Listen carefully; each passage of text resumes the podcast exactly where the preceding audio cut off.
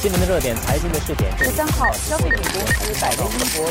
理财万事通。随着越来越多国家的边境开放，更多国人出国旅游了，所以这先买后付和信用卡等分期付款计划的需求也看到了大幅度的增加。旅游科技公司 Amadeus 去年八月发布的调查报告指出，大约百分之九十四受访的新加坡人今年可能会选择使用先买后付等分期付款计划来支付旅行开销，而有百分之五十七呢会选择使用信用卡。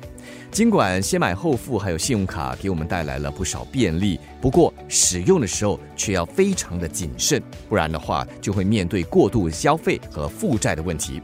这一期的理财万事通，我邀请华为媒体集团联合早报财经新闻记者黄秀慧和我们说一说怎么善用先买后付计划和信用卡，这样子来确保信用评分处于良好水平。秀慧好，大明你好。通过刚才提到的报告，我们不难看出，分期付款计划以及先买后付服务确实吸引了不少消费者。那么，大家在使用的时候应该注意些什么呢？通过低息或者是免额外利息的分摊计划来买东西的话，消费者可能不会马上感受到那种消费的压力。不过呢，这个也是可能会导致大家在使用这种服务的时候会面对超支的情况。就尤其是那些没有资格办信用卡的年轻消费者，然后专家就有指出说，信用卡和先买后付是改善现金流的一个不错的工具。不过在使用的时候就应该要确保自己有每个月按时还款，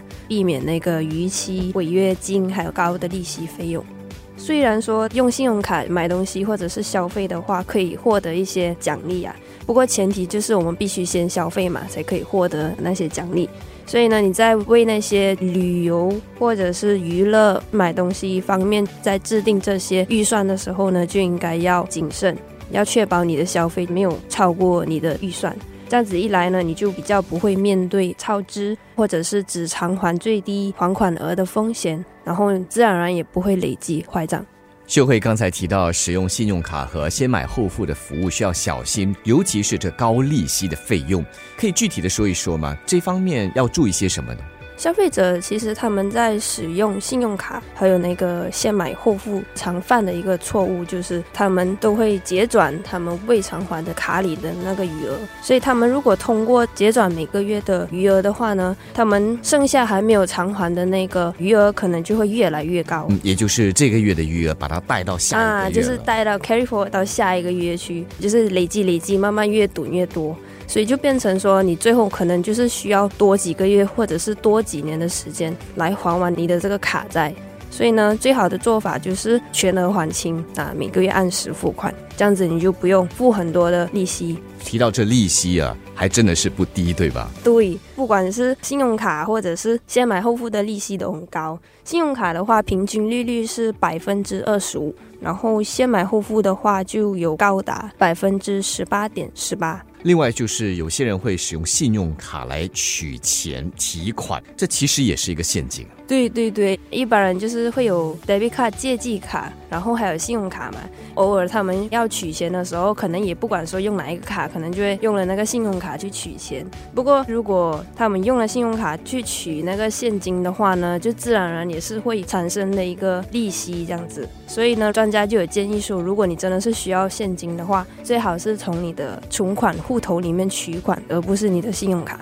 现在啊，银行为了鼓励大家申请信用卡，甚至会用奖金又或者是奖励来吸引他们申请。嗯，对，这也是吸引了不少人。他们可能就是会为了一些奖励，然后去申请一个新的卡。可是呢，他们可能会忽略的一点就是，他们最后要承担一笔很大的年费啊。特别是如果你又不常用的话，然后一些信用卡呢，可能还会要求你每个月最低要消费多少钱。然后你可能会为了满足这些要求，然后去产生一些没有必要的开销。专家就有建议大家持有的常用的信用卡最好是可以不要超过三到五张。如果你的年费呢超过你可以获得的奖励或者是现金回赠，那么你就可以考虑取消掉你的信用卡。那么先买后付服务又要注意些什么？在使用先买后付的时候呢，一般上如果你有及时还款的话，都不用还那个利息。不过如果你买东西，一般他们只是会要求你支付百分之二十五，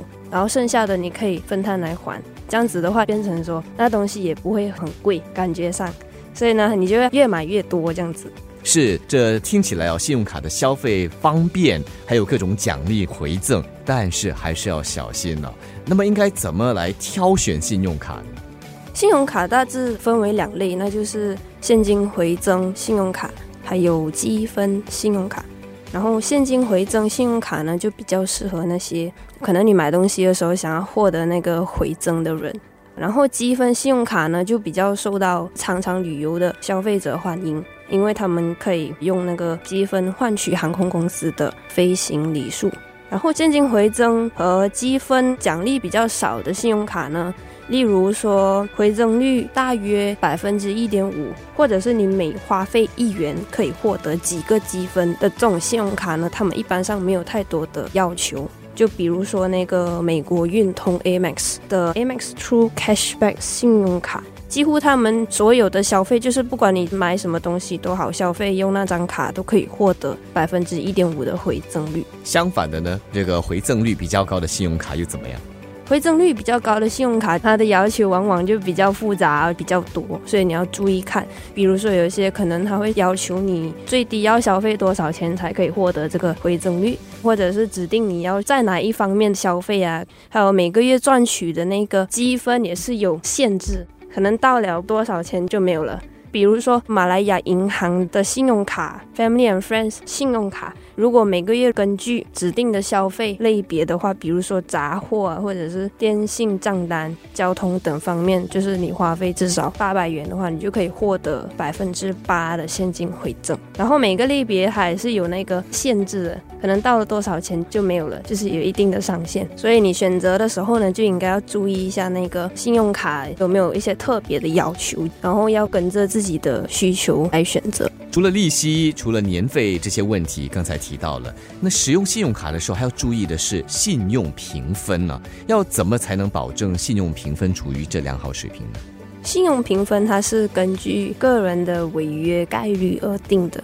那么它有好几个评级，AA 呢就是最好的信用评级，就表示违约风险是最低的，然后呢，HH 是最差的评级啊，违约风险是最高。然后 B B 或者是 C C 等级呢，就表示消费者面对拖欠或者是延迟还款的情况。然后 D D 呢，就显示那个消费者违约，银行可能没有办法要注销掉这笔贷款。嗯，哪一些因素可能会影响个人的信用评分？这些因素有好几个，比如说信用卡额度使用的一个情况，延迟付款的记录，信用卡户头的一些交易记录，或者是。你常用信用卡户头的数量可能有几个你比较常用的，然后或者是你查询信用报告的次数。那么专家就有指出，按时还款可以提高一个人的信用评级。然后，如果你不偿还贷款的话，自然就是会对评级造成一个比较负面的影响。消费者呢，其实他们可以通过信贷资料中心购买信用报告。不过，如果你有向银行申请信用卡啊，或者是贷款的话，也是可以跟你的银行索取这份报告。我曾听专家那么说过，就是每次向信贷资料中心索取信用卡报告的时候，也可能会降低信用评分为什么那么说？对，这是因为你每次申请信用卡或者是贷款的时候，银行也是会去索取你的信用报告的，因为他们要看一下你这个人是否有能力还款呐，你现在手上有多少张信用卡，有申请哪些贷款啊。所以呢，如果你多次数的查询的话，会让银行啊觉得，哎，这个人申请不少贷款这样子啊，还有在申请这一个新的贷款的话，有没有能力还？动作多了，他们就多留意你啊，对对，就多留意一下这个人到底有没有能力还呢？这样子。因为贷款多嘛，相对来说，这个信用风险也会随之增加。嗯，信用风险增加了，那么银行就必须要更谨慎。